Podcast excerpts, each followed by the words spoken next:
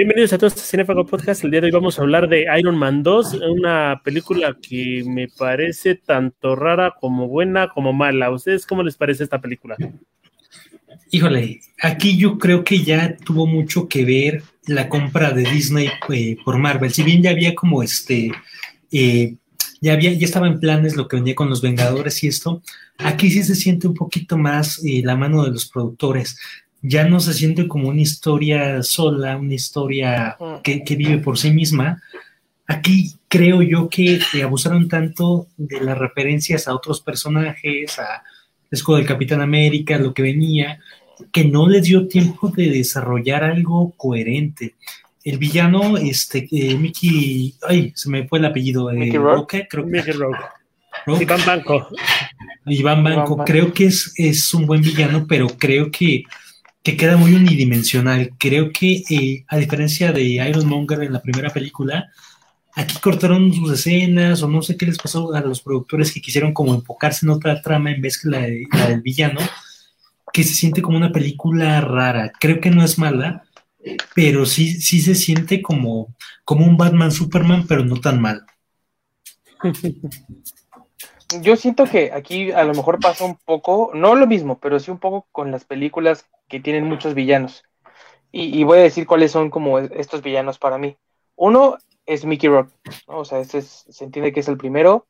Hammer, que es el, la competencia, o sea, que a lo mejor termina aliándose con, con, ni siquiera me acuerdo el nombre del villano principal. Como Whiplash, Whiplash. Ajá, o sea, Hammer se, se fueron con Whiplash, pero ahí son dos enemigos. Y un tercero, yo diría para mí que uno de los enemigos es justo la enfermedad de Tony. O sea, ahí está lidiando contra tres problemas al mismo tiempo. Y de esos tres problemas, realmente no siento que hayan desarrollado por completo más que la del pecho. Por ejemplo, Hammer para mí tenía mucho potencial y hasta la fecha podrían todavía sacar más cosas.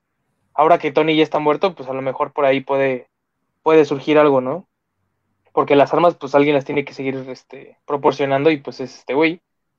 Y, por ejemplo, Whiplash, o sea, entiendo que él, o sea, o a lo mejor si me equivoco, díganme, entiendo que él estaba molesto porque el padre, o sea, el padre de Whiplash, según había tenido la idea del reactor Stark junto con el papá de Tony, con este Howard.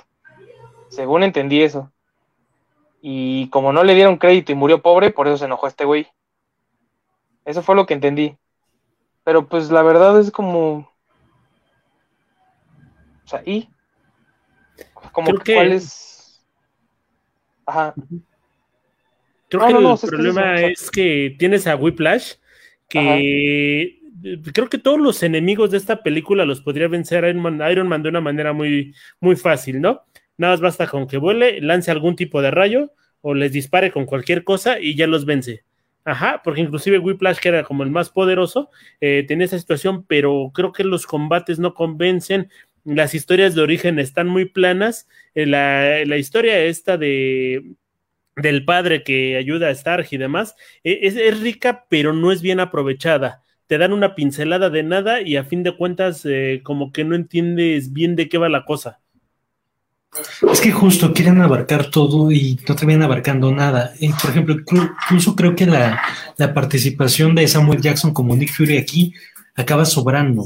Eh, no sé para qué estaba aquí, o sea, creo que era como, e-, era para cerrar un poquito, terminar de amarrar lo que pasó en los créditos de la película anterior, pero se siente raro, se siente forzado. Igual, eh, por ejemplo, la trama de Black Widow, que creo que no termina de cuajar. Por eso creo que la película no nos lleva a nada, porque tenemos Justin Hammer, tenemos a Iron, a Whiplash, tenemos a Black Widow, tenemos a Nick Fury. Quieren explorar un poquito más la faceta oscura de Tony, de que es alcohólico y esta onda no funciona. Y aparte, ahora el viaje de War Machine, de que ya va a dejar de ser Roddy para convertirse en, el secundario de Tony. Y también creo que, eh, no sé, ahorita se me ocurrió, y si a lo mejor hubiera sido, bueno, dice que la familia de Jensen estaba muerta, pero que hubiera sido un hijo o algo así. No sé, o sea, que, hubiera algo que conectara más como con la historia, porque me parece un poco absurdo que se esté cobrando algo del padre a alguien que también su padre ya se murió, güey. O sea, no es como que Howard Stark siga vivo. o sea, lo va a cobrar al hijo y pues el hijo, ¿qué pedo? Sí, es arrogante, puede ser castroso y lo que sea, pero pues ese güey no tuvo nada que ver realmente. Entonces, ese, ese también creo que es, es, es algo que a mí no termina como de convencerme del personaje. y, no es que no, no, está al nivel de una, de una Agatha Harness, que es solo es mala porque es mala y porque quiere más poder. Pero pues sí es como, pues no. Y por ejemplo, de Hammer, creo que es un desperdicio porque a mí el personaje sí me agradó. O sea, como, como villano creo que es, es un villano carismático. Entonces, mm, si le hubieran dado un poquito más de tiempo o le hubieran dado otro enfoque, hubiera sido un, villano muy interesante más adelante. ¿no? Ahorita lo tienen guardado porque no, no ha sacado si está muerto, si solo está encarcelado o qué onda.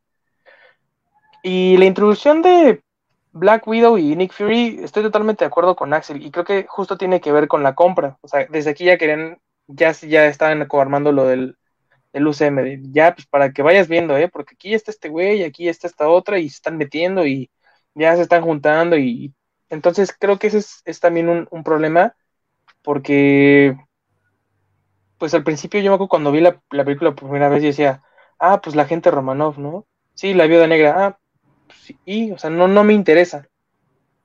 Ya hasta después que pues medio leí, estuve checando y dije, ah, no, pues ella es tal, ah, ok, ya, ya lo ubico.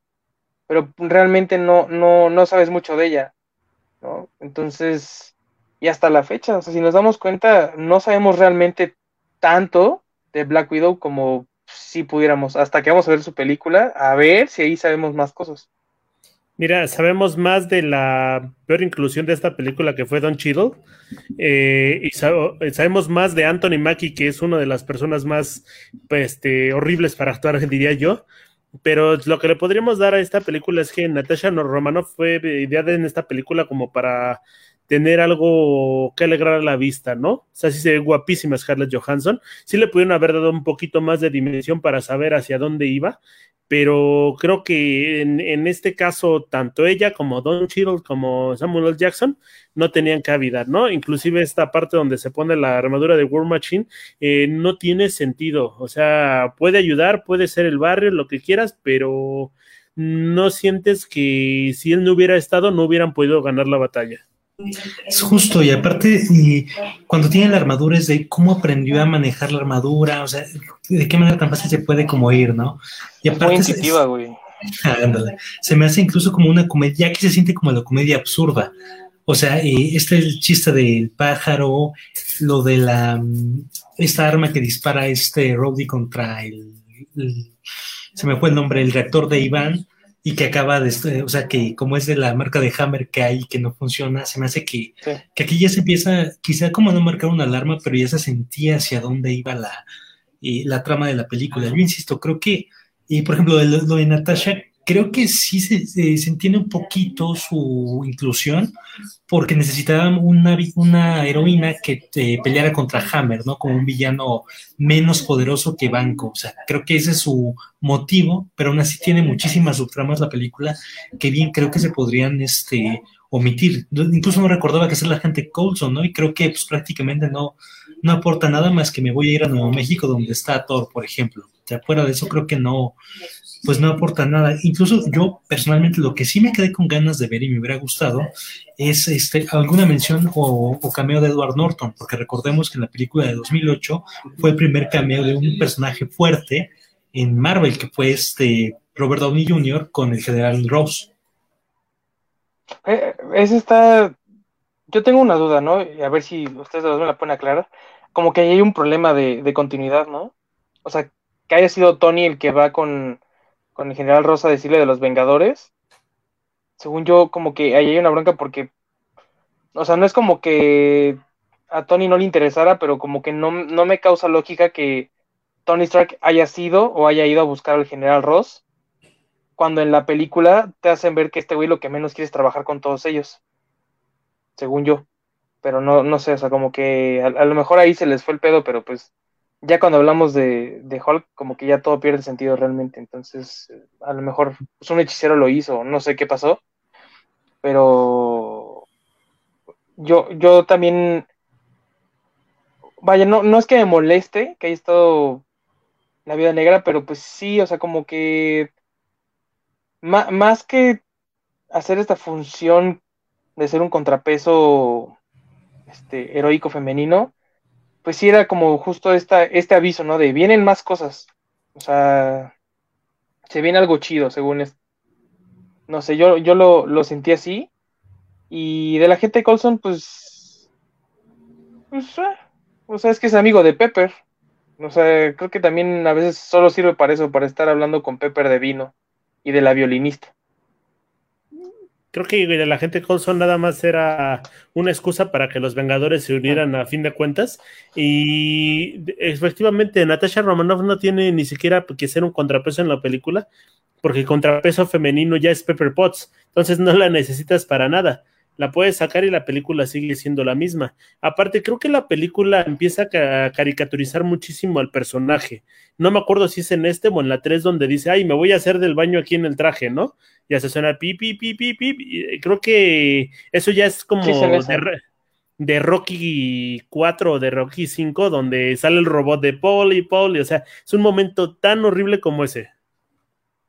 Es que sí, o sea, aquí ya se sentía que, había más manos para, pues, para que funcionara para el público infantil, ¿no?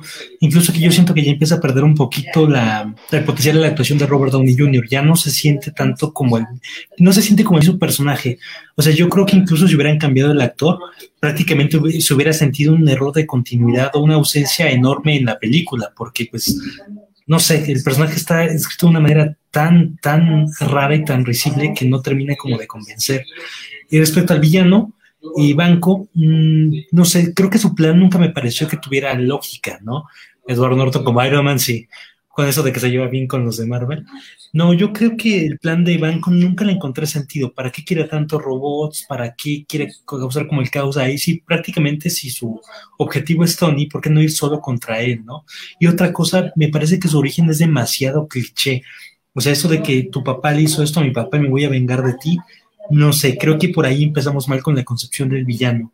Creo que, que, y tengo entendido que este Mickey se peleó con los productores para que sacaran todas sus escenas porque cortaron varias partes importantes. De hecho, él ha dicho que ya no quiere volver a trabajar con Marvel. Me imagino que tenía una historia de fondo muchísimo más fuerte, más grande y la terminaron este, cortando para darle más peso a la Viuda Negra o a Nick Fury. Y es algo bien curioso porque la inclusión de Viuda Negra fue algo de improviso. Originalmente le iban a pasar el papel a Emily Blunt y Los Vengadores iba a caer en 2011, pero meten a Viuda Negra y dicen, ¿saben qué? Un año después vamos a estrenar, vamos a hacerlo así. Y así fue como quedó lo de la Viuda Negra. O sea, se siente como, mm, ¿para qué? Ah, esa, esa no me la sabía. O sea, igual lo de las escenas que, que habían cortado de, de, de Whiplash, sí he oído algo al respecto. Igual no sé qué tanto hubiera cambiado. O sea, porque e, es difícil, porque con lo único que lo que nos están proporcionando, pues sí parece como que muy, muy plano, ¿no? O sea, entonces, híjole, no, no sé qué otra cosa a lo mejor podrían haber incluido como para que realmente te sintieras tan mal o justificaras como todo ese tipo de, de acciones. no sé, igual, por ejemplo, los chistes, pues es algo que Marvel como que de repente vio que funcionaba y, digo, pues de aquí soy, ¿no? O sea, entonces eh, es una fórmula que, fuimos viendo más y más adelante en varias películas. Y lo malo, o sea, no es que los chistes estén mal, lo que está mal es los momentos en los que los dices, y, también como eh, la, la forma, quizá, la cantidad también a veces llegan a ser un poco excesivos. Y aquí sí ya creo que empezaban como a, pecar de eso. Algo que también a mí no me agrada del todo es que aquí Tony, en lugar de parecer una persona deprimida, parece un payaso. O sea, cabrón, te estás muriendo. Así, si quiero, o sea, por ejemplo, cuando se está embriagando y todo eso, digo, ok, sí, una persona ebria se actúa así, lo entiendo. Pero, o sea, literal está en el traje arriba de un restaurante comiendo rosquillas. Eso ya es así como. Estoy viendo a Mero Simpson con un traje o qué es lo que está pasando. La, la verdad, como que ahí sí.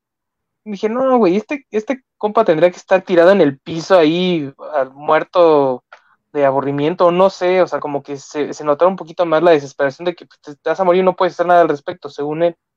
Entonces, no, aquí, aquí sí pareció un, un, un payaso y, y creo que tiene que ver con lo, con lo que mencionaba Axel hace rato, que pues es una película un poquito más, pues infantil, ¿no? O sea, ya para un público un poco más eh, expandido. Ya para despedirnos, muchachos, les voy a pedir algo inédito. Generalmente nunca les pido esto a esta altura del podcast, pero ¿qué sí les gustó de la película? Yo me, porque sí, tenemos como mucho disgusto. Yo creo que la parte que a mí me encantó y creo que es emotiva, es interesante y está súper genial, es la parte de la maqueta, ¿no? Esta ciudad ideal del futuro que se encuentra Tony y con eso haya la forma de hacer más eficiente el reactor, ¿no? Porque creo que prácticamente descubre un elemento. Creo que esa parte es muy buena porque te muestra un poquito más, o sea, evoluciona un poco al personaje porque lo vas viendo como genio, ¿no? Un poco lo que hizo falta a explorar a Peter Parker en, las trilogías anteriores. También creo que esta relación con su papá cuando encuentra el, este, el cassette viejo la grabación vieja, creo que es como emotiva, ¿no? Incluso le dice, incluso muerto sigues como dándome lecciones. Creo que por esa parte sí tiene como cierto mérito la película y bueno, creo que la escena de, la Fórmula 1, eh, Fórmula 1 podrá ser este, quizá como, no sé, hay mucha gente se queja de ella, pero yo creo que es una secuencia buena. Ese traje portable creo que era fue lo más impactante de pues, la película, ¿no? Creo que incluso se los es como te lo promocionaba. Es creo que lo que más me gustó de la película a mí. Mm, a mí lo que más me gustó fue cuando terminó. No, no es cierto. Creo que fue cuando, cuando están en el juicio. O sea, cuando están en el juicio con, con Hammer y le están pidiendo que entregue la armadura. Es, esa, toda esa escena me gustó, a mí me gustó mucho. Eh, igual comparto con Axel que es una escena muy buena en la que entra a la, Fórmula 1, pero a mí la que más me gustó fue la escena del, de la corte. que está en la Suprema Corte y está pidiendo el traje y este güey le dice que no. Esa escena me gustó mucho a fin de cuentas creo que es una película obligatoria para seguir entendiendo el universo de Marvel. Eh, considero que no es la mejor por mucho, eh, pero tampoco es la peor, ¿no? Todavía tenemos Capitana Marvel y siempre la vamos a mencionar en este podcast. Concuerdo. Ninguna le gana esa, ¿eh? Ninguna. Pero bueno, banda, este fue el episodio de Iron Man 2. No se pierdan el de Iron Man 3.